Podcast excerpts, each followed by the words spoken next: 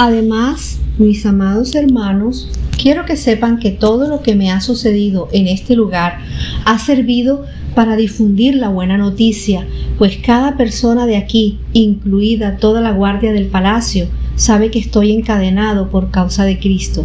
Y dado que estoy preso, la mayoría de los creyentes de este lugar ha aumentado su confianza y anuncia con valentía el mensaje de Dios sin temor.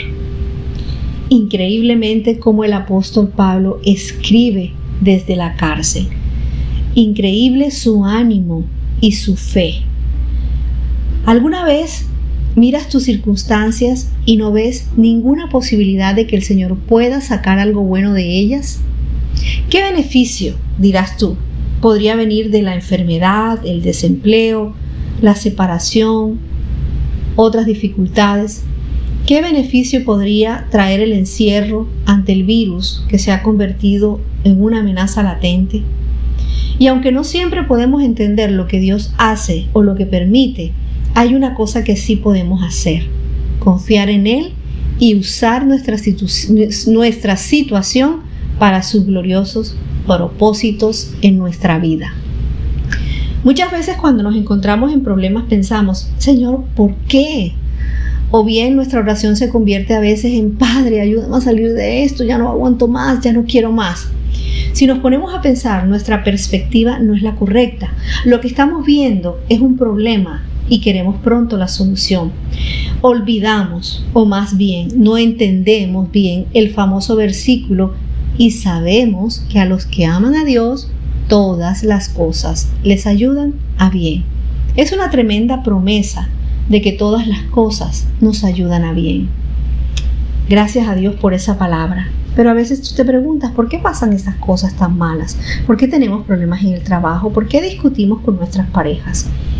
Y Dios nos está diciendo en ese pasaje que Él es soberano en salvarnos, solo por gracia, y que todas las cosas nos ayudan a bien para conseguir un objetivo y no es para un bien pasajero.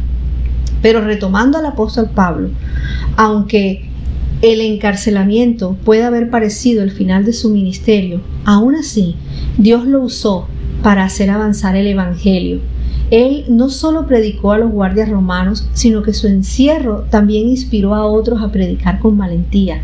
Y al enfrentarse a la amenaza de una sentencia de muerte, Pablo reconoció que ya fuera para ser ejecutado o para continuar con vida, era otra oportunidad. ¿Para qué? Para glorificar a Dios.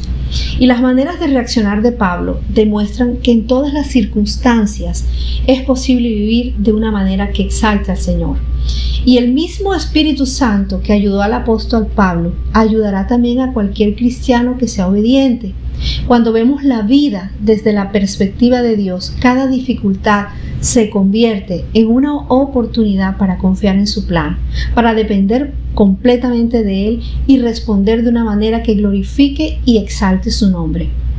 Quienes pertenecemos al Señor tenemos la promesa de que Él sanará nuestras enfermedades, nos socorrerá en todos los problemas y Él nos va a dar grandes riquezas no, solo ahora, en la eternidad. No obstante, el Señor dijo que mientras tanto podemos esperar tribulación, persecución y sufrimiento.